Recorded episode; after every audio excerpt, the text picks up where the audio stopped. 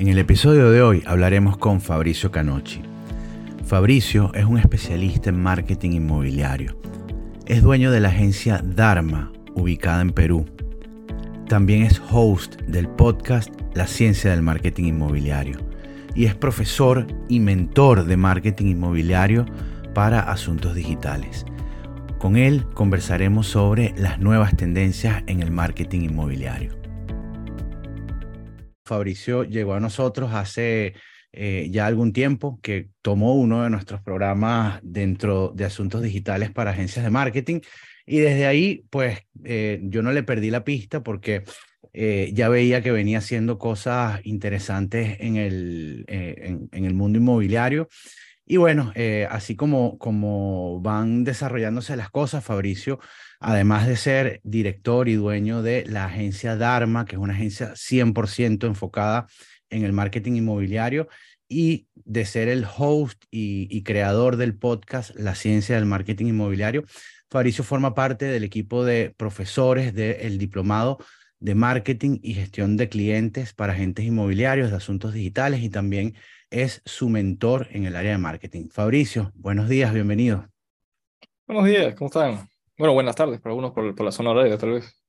qué gusto, qué gusto poder estar acá. Y la verdad es que lo que dices me, eh, también quiero, quiero ratificarlo, ¿no? Porque es, es, bastante importante que haya llevado un curso que a mí me haya generado el suficiente valor para justamente crecer y escalar mi agencia, que ese fue el curso que llevé, Crece y Escala tu agencia de marketing digital. Y digamos que dentro de eso encontré un nicho que, bueno, ya muchos años, digamos, implementando, implementando y aprendiendo de esta metodología del marketing inmobiliario. Así que feliz, feliz de conversar hoy día un poco, de poder compartir algunos consejos y aprendizajes. Y nosotros encantados de tenerte, Fabricio.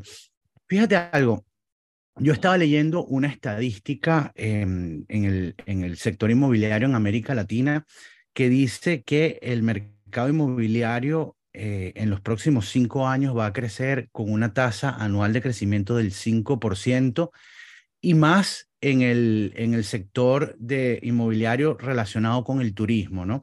Pero bueno, tú que estás en el día a día, todos los días trabajando, eh, además internacionalmente con, con, una agencia de marketing. Cuéntanos un poquito, ¿cómo ves tú el mercado inmobiliario actualmente? Genial. Bueno, ante todo, es, es, es importante, bueno, desde, el inicio ratificar que cada país tiene sus propios retos, ¿cierto? Desde los políticos, legales, etcétera.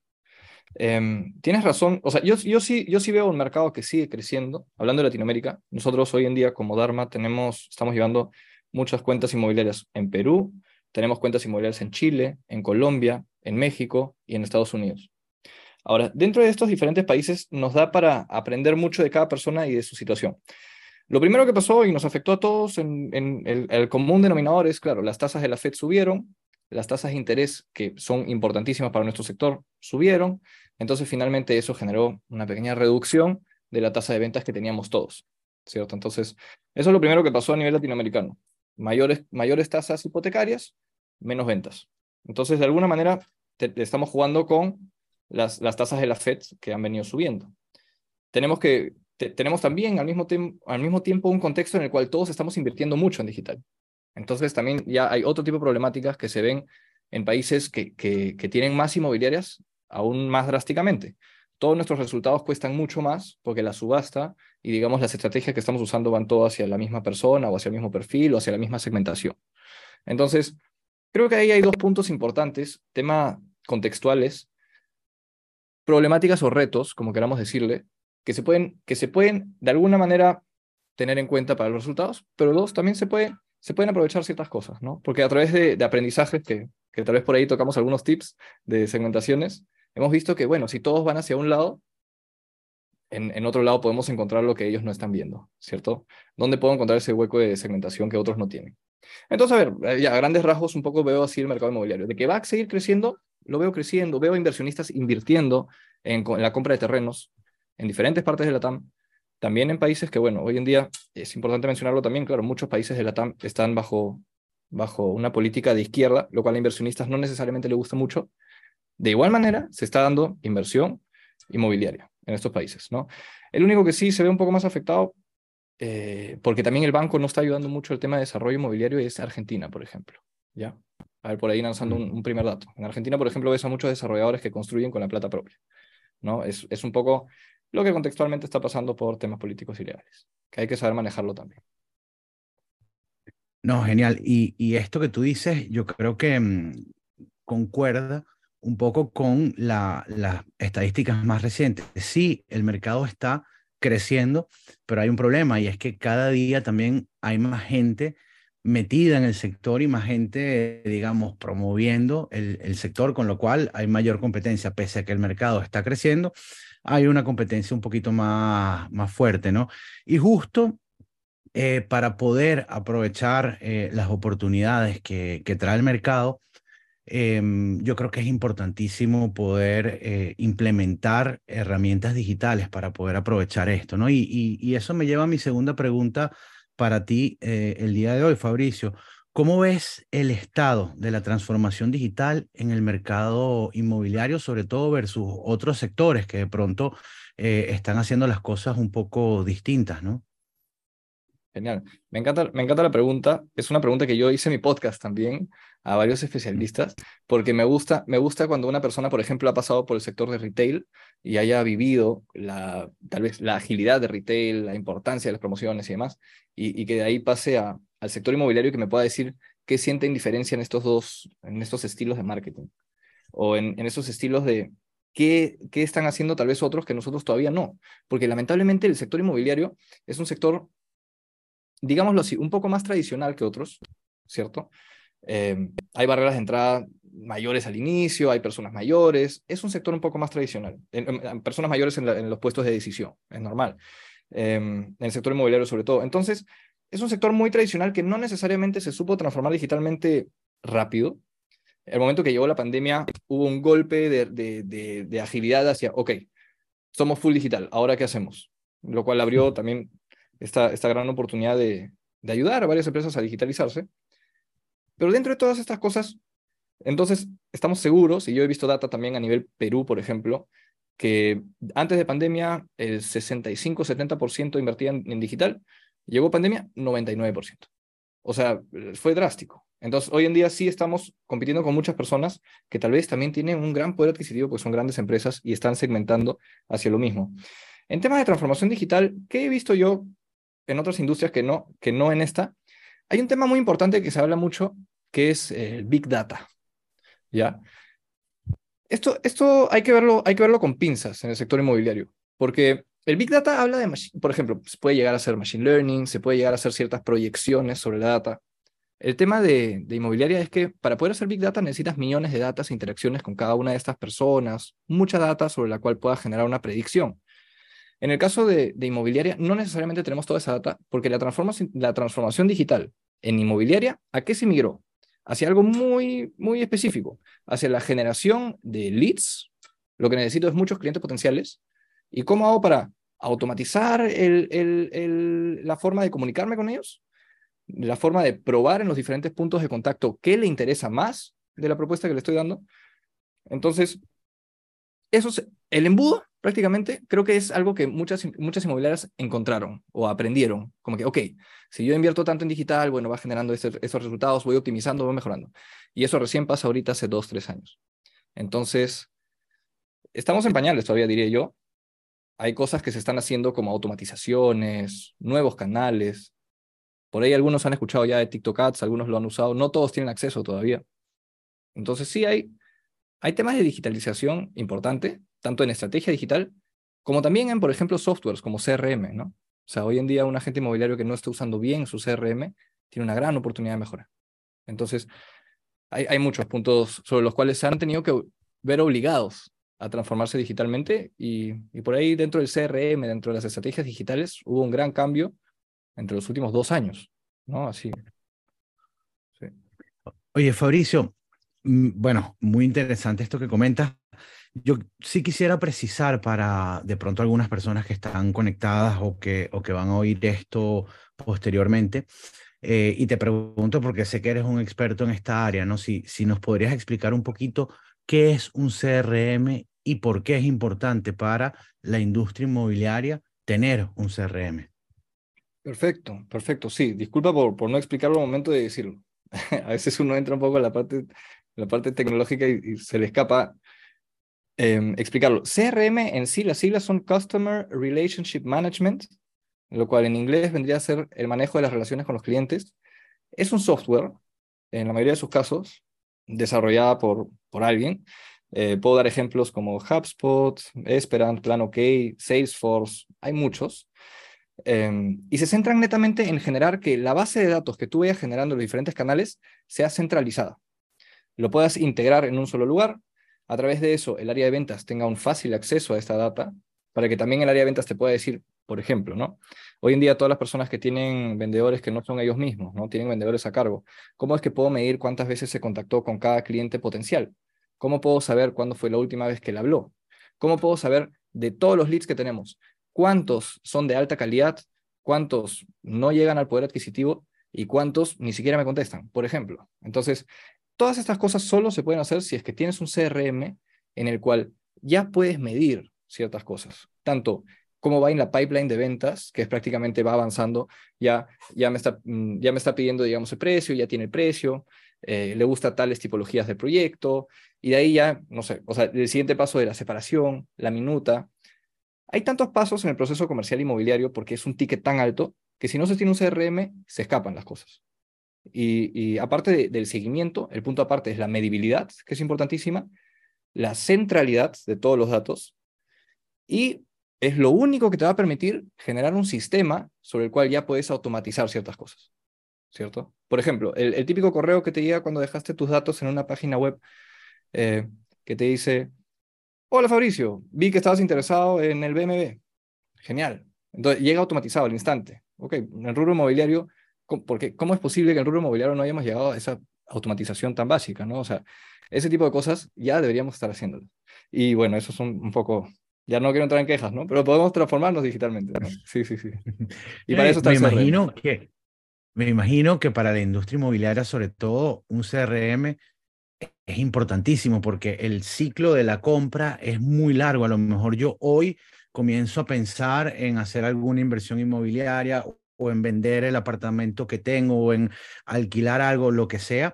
Y yo me imagino que desde el momento que yo empiezo eh, en mi fase de búsqueda a, a, intentar entender, digamos, cómo, cómo funciona todo, hasta el momento que tomo la decisión, pasa muchísimo tiempo y si no tienes eh, algún sitio donde tú puedas, eso que tú dices, centralizar todos esos puntos de contacto, pues vas dejando clientes eh, a lo largo del camino, ¿no? Y, voy a apoyar tu idea con, con data específica también. Solamente el 5% de los clientes inmobiliarios te compran el mismo mes, de los leads que te dan. Solamente el 5%. Eso es lo máximo que puedes llegar a, a conseguir. Un 5% de conversión el primer mes de los leads que tienes. De ahí el 50% restante te compra después del mes y antes de los seis meses. O sea, se demora más de un mes y se demora menos de seis. Y el 45% restante después de los seis y antes del año. O sea, estamos hablando de un proceso comercial que te puede demorar un año y en el cual el 95% recién te va a comprar del segundo mes hacia adelante. Entonces, el que no está haciendo seguimiento se ha perdido el 95% de ventas. Es, es así de drástico, ¿no? Sí. Claro, y además todos los beneficios que conlleva eh, tener las automatizaciones, ¿no? Como tú dices, porque no es lo mismo yo tener una pequeña libreta con, digamos, todos mis potenciales clientes apuntados y tratar de llevar un orden a tenerlo todo en digital y con la posibilidad de automatizar ciertas acciones mientras yo estoy ocupando mi tiempo en de pronto buscar una nueva propiedad o mostrar algo a un cliente, yo pudiera estar eh, al mismo tiempo, digamos, eh, trabajando con esos potenciales clientes que ya están en mi sistema de marketing, ¿no? Totalmente, totalmente. Eh, va por ambos lados, tanto menos costos operativos y por otro lado, más resultados porque me dedico a lo que genera resultados, o sea, a la parte de cierre. Sí, totalmente de acuerdo. Súper, súper, súper. Óyeme, hablando ya, entrando un poquito más en marketing, que es tu área de experiencia, ¿cuáles, en tu opinión, cuáles son las tendencias más importantes en marketing ahora mismo en el, en el sector inmobiliario? Mira, voy a dar un primer consejo, que eso sí va para todos los sectores, que es que cuando hay canales que tienen mucha demanda de ver y poca oferta de creadores de contenido, ahí hay una gran oportunidad. Y lo digo de acá en adelante como una regla, una ley, porque dicho y hecho, aplicación que sale, que tiene alta demanda de muchas personas que ven y pocas personas que producen contenido, te va a poder generar, si es que produces el contenido, obviamente una, un altísimo alcance. ¿Por qué digo esto? O sea, TikTok ha, mostrado que realmente, el mercado de la creación de contenido funciona sobre oferta y demanda. Había pocas personas creando contenido porque pensaban que eran bailes, etcétera, y los pocos agentes inmobiliarios que desde el inicio mostraban sus espacios, llegaban a millones de personas y se hicieron una marca personal. Entonces, siempre hay que estar atento a estos nuevos canales, que, que van a seguir saliendo seguramente. Pero, a ver, ¿qué pasa hoy en día ya? Esto es a futuro, ¿no? De acá hacia adelante. Pero ¿qué hay hoy en día ya que esté funcionando? Hoy en día en Latinoamérica muchos están ya implementando TikTok Ads, lo cual quiero, quiero sacar y decirlo así. Eh, he, sacado, he sacado, yo también soy, aprendo constantemente. Acabo de sacar una, una, una campaña de TikTok Ads en la cual el costo por clic me salió 3 céntimos, lo cual es para un tráfico web me parece baratísimo, la cual en, Facebook sería 10 veces más mínimo. O sea, bueno, pues, para ese sector que está, que, que, que está atacando. Entonces, una de las cosas que acabo de ver es, perfecto, mira, pocas personas están usando esto, ya, hay una gran oportunidad. Para esto hay que tener el acceso y, hay ciertas empresas que te pueden dar licencias de TikTok Ads porque todavía no se ha abierto el público. En todos los países de la TAM todavía no estamos. Eso es la parte de TikTok Ads. ¿Qué más se está haciendo? Hay que automatizar el contacto con el cliente y el canal más personalizado y cercano que tiene hoy en día un cliente es WhatsApp. ¿Ya? Entonces, dentro del WhatsApp hay una parte conversacional excelente. Y esta conversacional, esta parte conversacional ni siquiera tiene que ser manual. O sea, hoy en día hay chatbots que te permiten contestar con botones. Hola, ¿qué tal? Acabo de ver que te, que te interesa este. ¿Cuál es la tipología que más te gustó? Esta, pum. Ya, genial. ¿Cómo te llamas? Disculpa, ¿me recuerdas? Así me llamo. ¿Tu apellido? Así me llamo. Y entonces te hace las preguntas de una manera muy amigable, vas contestando, y eso finalmente todo se va automáticamente al CRM, sobre el cual ya tu vendedor sabe filtradito qué quiere la persona, qué le interesa, ya no tiene que hacer ese trabajo. WhatsApp permite hoy en día ese tipo de cosas hay diferentes tipos de softwares que se integran y hoy en día hablamos mucho de, de automatización y de integración porque se, se, necesita crear sistemas. ¿Ya? Como lo digo, como lo digo desde, que estoy hablando de CRM, si no, si no tienes un sistema medible, ¿no? Que te dice sobre cada paso cuánto estás generando en conversión y finalmente cuánto puede generar eso en ventas, por, ejemplo, llegar a un indicador excelente para el rubro inmobiliario que es el costo por adquisición de cliente, que es el CAC, ¿no? Entonces, si es que yo sé cuánto me cuesta un cliente inmobiliario, listo, manejo mi inversión sobre ello y puedo generar proyección, medibilidad, crecimiento. Por ejemplo, como dije, canales como, como WhatsApp que hoy en día se está usando más, que se está aprendiendo más, TikTok Ads que se está aprendiendo más, a ver cómo filtramos. Todas estas cosas están pasando. A ver, quiero también decir que hay cosas que se quedan en el pasado. ¿ya? Dentro de lo cual, algo que ha bajado su calidad y está bajando su calidad constantemente también es Meta ¿no? Hay que, hay que decirlo también. Eh, Meta, no sé si es que tiene que ver a un nivel a un nivel ya de gobierno corporativo de Meta, pero están bastante metidos en el metaverso. Hoy en día han visto los avatares, los avatares ya están en WhatsApp, el avatar ya está en Instagram, si lo han visto por ahí lo van a ver, los avatares. ¿Y por qué Meta está metiendo el avatar en todos sus sistemas? WhatsApp, Instagram, Facebook. ¿Por qué por todos lados ahora salen estos avatares? Bueno, porque obviamente este avatar más adelante va a ser el avatar que vas a usar en el metaverso. Y ellos desde ahora están tratando de alinear ambas, ambas, ambas, ambos mundos, ambas expectativas, esta, esta, esta parte de, de negocio y modelo de negocio que está planteando, bueno, no sé si Mark Zuckerberg o dentro de ese directorio, ¿no?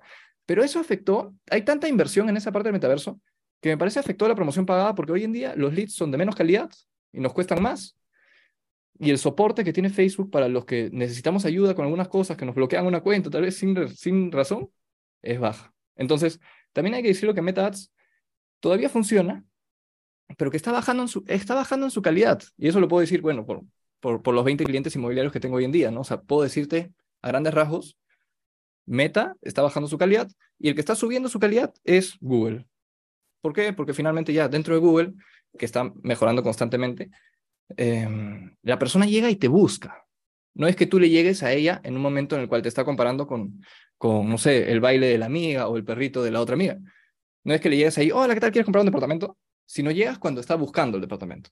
Por lo cual, a primera ya tienes una tasa de conversión mucho mayor. Entonces, bueno, habiendo lanzado un poco de habiendo visto un poco un par canal, Google, Facebook, obviamente dentro de Facebook está Instagram también, lo que es Meta, lo que es WhatsApp y lo que es TikTok Ads, creo que ahí me, di un buen speech sobre qué es lo que está pasando actualmente, ¿no? ¿Qué es lo que está pasando actualmente? Gracias, Fabricio. Yo te quiero hacer una subpregunta porque yo sé que es un tema de mucho, mucho, mucho interés para la gente que mm, está eh, en el negocio del corretaje inmobiliario, porque el, el, corretaje inmobiliario al final es como un, un modelo de negocio en el cual tenemos dos clientes, ¿no? Por un lado tenemos el cliente que compra o que alquila y por otro lado tenemos el cliente vendedor eh, que es la persona, digamos, el, dueño de la propiedad y ese es muchas veces el más difícil de encontrar, ¿no? Eh, lo, que es la captación de vivienda. ¿Alguna estrategia o alguna tendencia, oportunidad que tú estés viendo en el mundo digital como estrategia de captación de vivienda? Claro, claro.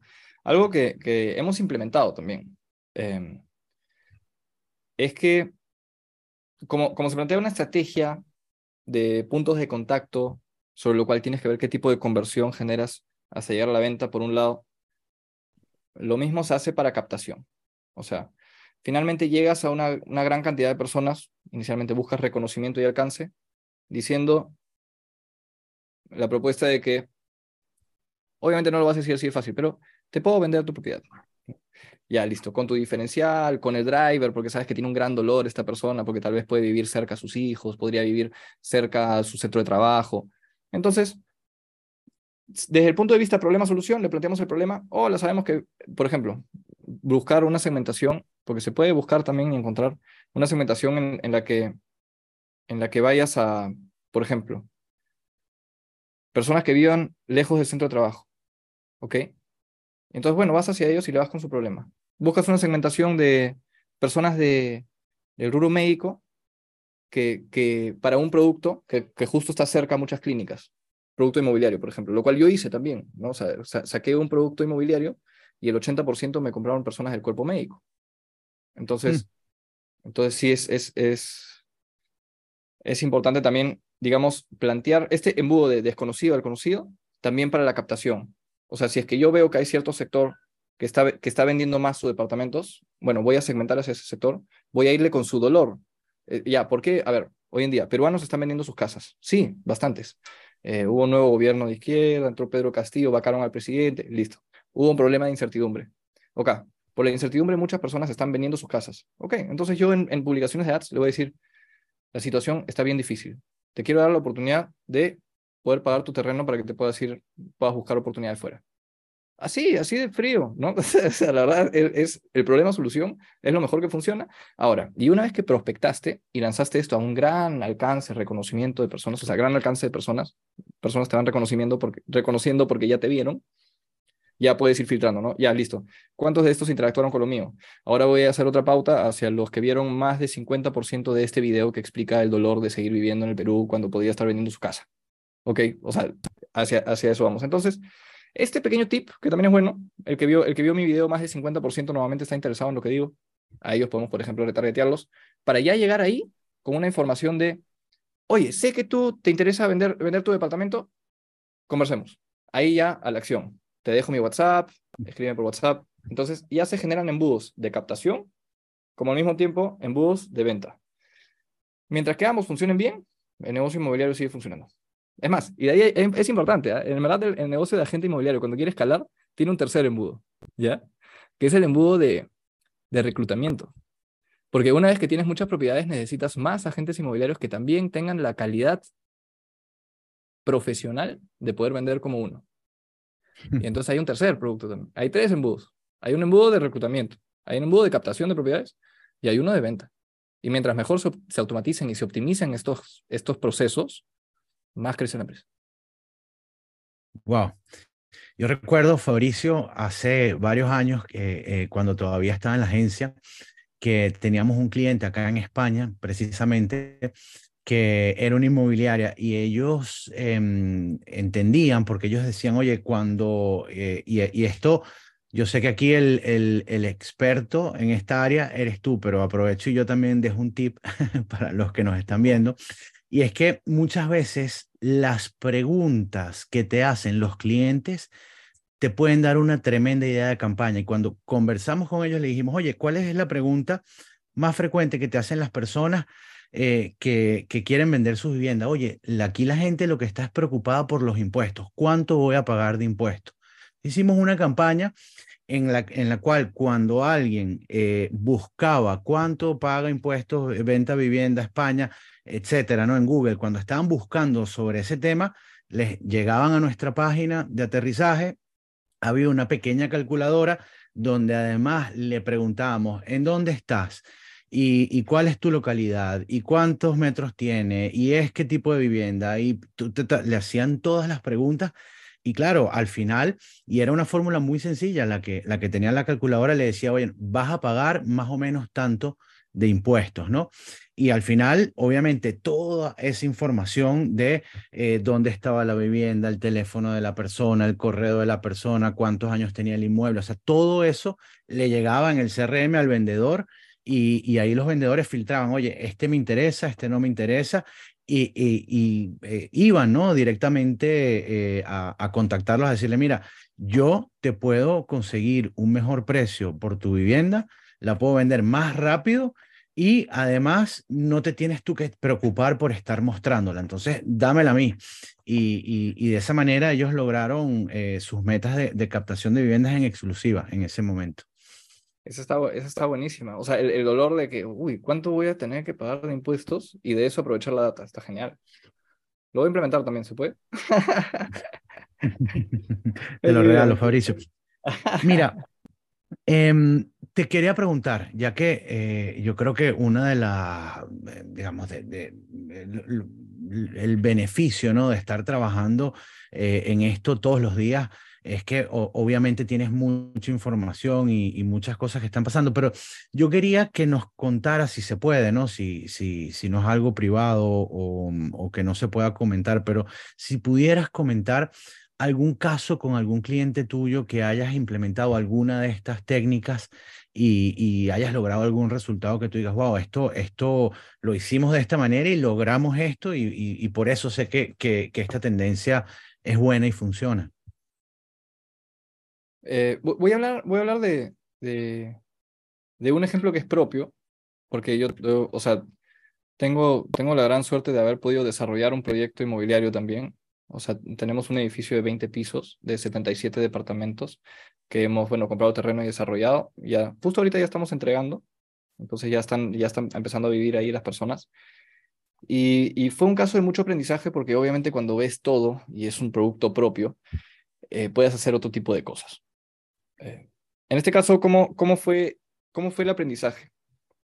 El, el producto el producto venía de dos meses sin, sin venderse, sin ni una venta, ¿ya? Y tenía en este momento una gerencia general que, que, que lamentablemente, esto es, esto es el tip de acá, no estaba escuchando las necesidades de su cliente, como dices tú muy bien.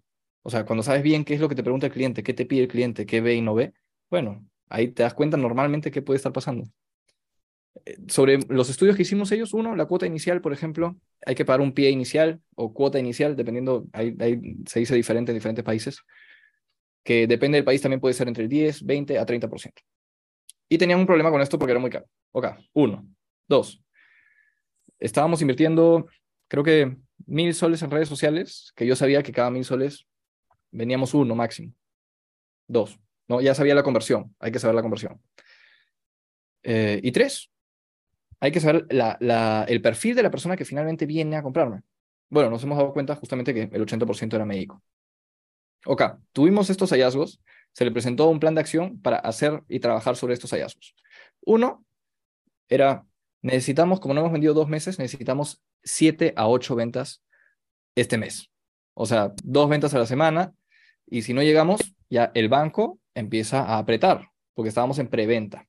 Cuando no llegas a la preventa, no cumples con tus tiempos de construcción y ahí empieza el estrés. Entonces, nadie quiere llegar a ese punto.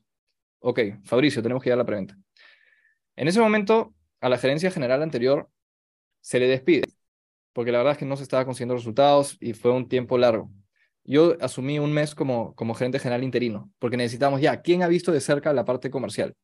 Ya, Fabricio, tú que estás viendo la parte comercial, ya, entra de gerencia general un mes y de ahí, mientras que nosotros encontramos otro que, que pueda salvar la situación. Bueno, yo entré y me aprobé las tres cosas. Uno, más presupuesto. O sea, si querían ocho ventas, bueno, yo, yo invierto ocho mil soles. Si es, que, si es que no tienen para la cuota inicial, ok, les ayudo con la mitad de la cuota inicial, cosa que después lo pueden desembolsar con el banco en el completo. Do, acción dos. Porque los escuché, porque me decían eso a cada rato. Los escuché, lo hice. Tres, em, fuimos a este, a este sector específico. En la misma pauta yo le ponía un, le ponía un doctor. Médicos. Exacto, ponía un doctor y le decía, ¿puedo salir de sala de operaciones y cenar con mis hijos? Así, mm. o sea, realmente te decía, te iba bien a lo, o sea, emocional, ¿no? Hacia no tienes tiempo, ¿no? Y, y, el copy iba, tú que eres el cuerpo médico que nos ha venido apoyando tanto durante estas épocas, queremos darte algo especial. Solamente a ti, médico, te vamos a ayudar con la cuota inicial. Y entonces era, era uno, se sentía identificado porque se veía a sí mismo. Dos, sentía que se le daba una promo solo a él porque, bueno, ha venido salvando vidas durante pandemia. O sea, se sentía empoderado, sentía una conexión emocional también por la familia, por el tiempo, tenía el, dolor. Ok, todo lo que pasó y se analizó, se implementó, generó 14 ventas en 46 días. O sea, un mes y medio y vendimos 14 departamentos. O sea, en verdad separaron, separaron 16, se cayeron dos separaciones y minutas, volvieron 14 lo cual fue un 20% del proyecto en 45 días. Eh, obviamente nunca, me, nunca me sacaron, hoy en día sigo en la empresa, les dije que necesitaba más tiempo para mis cosas, por lo cual estoy ahora como gerente general adjunto y ya han contratado una nueva gerencia general hace dos meses. Pero bueno, eso fue netamente por el resultado comercial de escuchar al cliente, de implementar rápido y, no, y de no tenerle miedo a que si es que mi conversión me dice que cada mil soles compra uno, bueno, entonces tengo que invertir lo que quiero para mis objetivos. O sea, es ingeniería inversa. ¿no? Si es que sabemos que cada 100 soles llegan 10 leads y de 10 leads me compra uno, bueno, entonces cada 100 soles uno me va a comprar. ¿no? Eso es un poco cómo, cómo se trabajó la parte de plan de medios, concepto. Hay, hay, hay, muchos puntos a tomar en cuenta, pero eso fue un caso de éxito que sí. Bueno, me, me, me dio también una carta de presentación hacia el banco, porque también el banco, el BCP acá en el país, volteó a ver una inmobiliaria que no, venían, no vendía nada en dos meses y medio y de repente vendió 14 departamentos. Y bueno, me, me citó a decirme qué estás haciendo, ¿no? O sea, parece, parecen malas prácticas. Y yo, no, sí, de verdad, es, de verdad pasó. Y una vez que les expliqué qué es lo que hice, la metodología, empezó, empezó el mismo banco a recomendarme, ¿no? Con otros desarrolladores, con otros inmobiliarios que tenían temas. Y bueno, desde ahí obviamente la agencia ya se, se recontra especializó en el tema y, ya cada vez tenemos más personas especialistas en ello. ¿no? Sí. Fabricio, me hiciste acordar de un caso de estudio de estos que se ven cuando haces el posgrado eh, en México, que una empresa americana eh, comenzó a hacer desarrollos de vivienda, tú sabes, de clase baja, este, masivo, y el gran problema que tenía eh, cuando ya estaban para comenzar a comercializar después de algunos años es que el gobierno sacó una política donde daban casas gratis eh, eh, para las, digamos, las clases más bajas. Y, ellos obviamente no, ¿cómo compites tú? Este, con algo gratis, ¿no? O sea, tú querías vender un apartamento cuando el gobierno te lo estaba dando gratis. Y se buscaron a uno de estos gurús de las ventas y, en ese momento no había internet ni nada, pero el tipo lo que hizo fue en las pancartas, eh, literalmente en toda la zona, comenzó a hacer una, una campaña de concienciación de lo que dices tú, oye, el problema, ¿cuál es el problema y la parte emocional? Y entonces las pancartas eran, por ejemplo, ¿sabías que eh, si tus hijos crecen en, en una vivienda de esta social, son hasta 40% más propensos a quedar embarazados siendo menores de edad.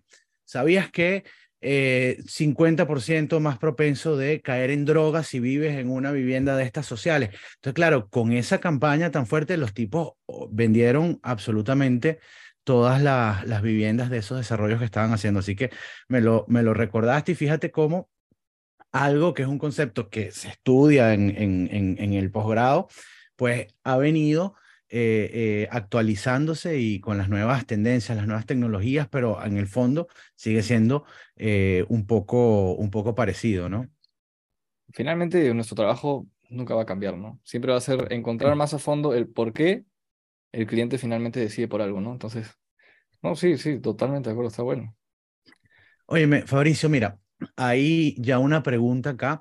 Yo quisiera em, terminar un poco la conversación contigo parar la grabación y quedarnos interactuando aquí con la gente que está en vivo. Pero antes de irnos, te quiero hacer una última pregunta, si me lo permites, y, algo que sea muy práctico, ¿no? Eh, ¿Cuáles son los top tres consejos o las top tres recomendaciones que tú le darías a un corredor inmobiliario, un agente inmobiliario respecto al marketing hoy en día? O sea, tres cosas que yo como un corredor inmobiliario puedo implementar en el próximo mes o dos meses en mi, en mi negocio y, comenzar a ver algo de resultado. Perfecto. A implementar el próximo mes o dos meses, eso, eso es sí, Algo, acciones sencillas, ¿no? Que yo pueda de verdad. A eso, mira, eso le decimos, o sea, hay como acciones como, como tácticas, ¿no? Es acción táctica, es, se va a hacer esto. Lo, que se puede hacer a primera mano es, eh, depende, depende mucho, obviamente, a qué grado ya estás de avance. Si es que todavía no hay tráfico, em, bueno, obviamente generar tráfico tanto por, por Facebook como por Google, hay, hay, formas, hay formas de, hacerlo, de hacer landings que son hasta gratuitas para agentes inmobiliarios. Entonces, por un lado, ya listo, va por ahí. Pero ahora vamos un poco más a lo que ya están implementando, están implementando estas, estas si quieren mejoras, ¿ya? estas acciones si quieren mejoras. Uno, céntrense mucho en la segmentación. Eh, tengo, hace poco, y justo hice un estudio, eh, lo hice con inmobiliarias peruanas y colombianas. Y chilenas también creo, pero en Chile sí tienen algunas segmentaciones un poco diferentes. Entre colombianas y peruanas, creo que el 90-95% todos tenían Intereses. Segmentación por intereses, segmentación por interés en inversiones inmobiliarias, propiedades inmobiliarias, eh, en, en, simulador de, de, crédito hipotecario. O sea, todos eran lo mismo. Y ahí te das cuenta, listo, obviamente el costo por resultado es altísimo porque todos segmentan a una misma persona que tiene el mismo interés, según Facebook. Y entonces nosotros que también vemos estas inmobiliarias, vemos constantemente toda la pauta de todas las personas que solo van hacia nosotros. O sea, solo nos salen inmobiliarias. ¿Qué pasa con esto? Somos un commodity. Todo el mundo pone vive en X lugar y pone una fachada hermosa o un área común y ahí queda. Entonces somos un commodity, somos lo mismo. No van a comparar por qué precio, o sea, porque la persona solamente va a ver lo mismo. Es por eso que tenemos muchos leads en este sector que dejan sus datos en diferentes lugares y simplemente van a pedir los precios. Entonces yo creo que lo, lo primero es eso. Si es que buscas segmentaciones que otros no tienen, vas a encontrar cosas que otros no encuentran. ¿Qué pasa si es que tienes una persona que, que, que, sabes que por su perfil sigue mucho a cierto influencer de tu país. No tiene que ser inmobiliario para nada. O sea, puede ser futbolista. Pero si tú sabes que las personas que siguen a ese futbolista tienen un perfil de realmente querer vivir en esa zona, entonces deberías probar esa segmentación, ¿no? Y acotarla tal vez sobre algo, hacerla más pequeña con algo. Ese es el segundo, es el segundo tip. Si segmentas como todos, vas a encontrar lo mismo que todos y el resultado va a ser carísimo. Entonces, prueba nuevas cosas, prueba segmentaciones. El, el otro tip es usa remarketing. El que no está usando remarketing, eh, el cliente se le olvida. Remarketing, ¿qué cosa es? Una vez que me viste, me vuelves a ver. Eh, ¿Cómo se hace eso público personalizado?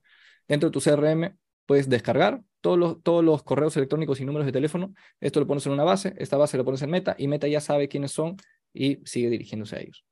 Tres consejos que di entonces. Uno, concéntrate en la segmentación importantísima para las pautas que tienes. Busca donde otros no buscan, es el consejo en este caso. Dos, diferenciate con lo que estás diciendo. Ya dejemos ese de vive en X lugar y hagamos algo, algo, algo más conceptual que te hable de atributos, ¿no?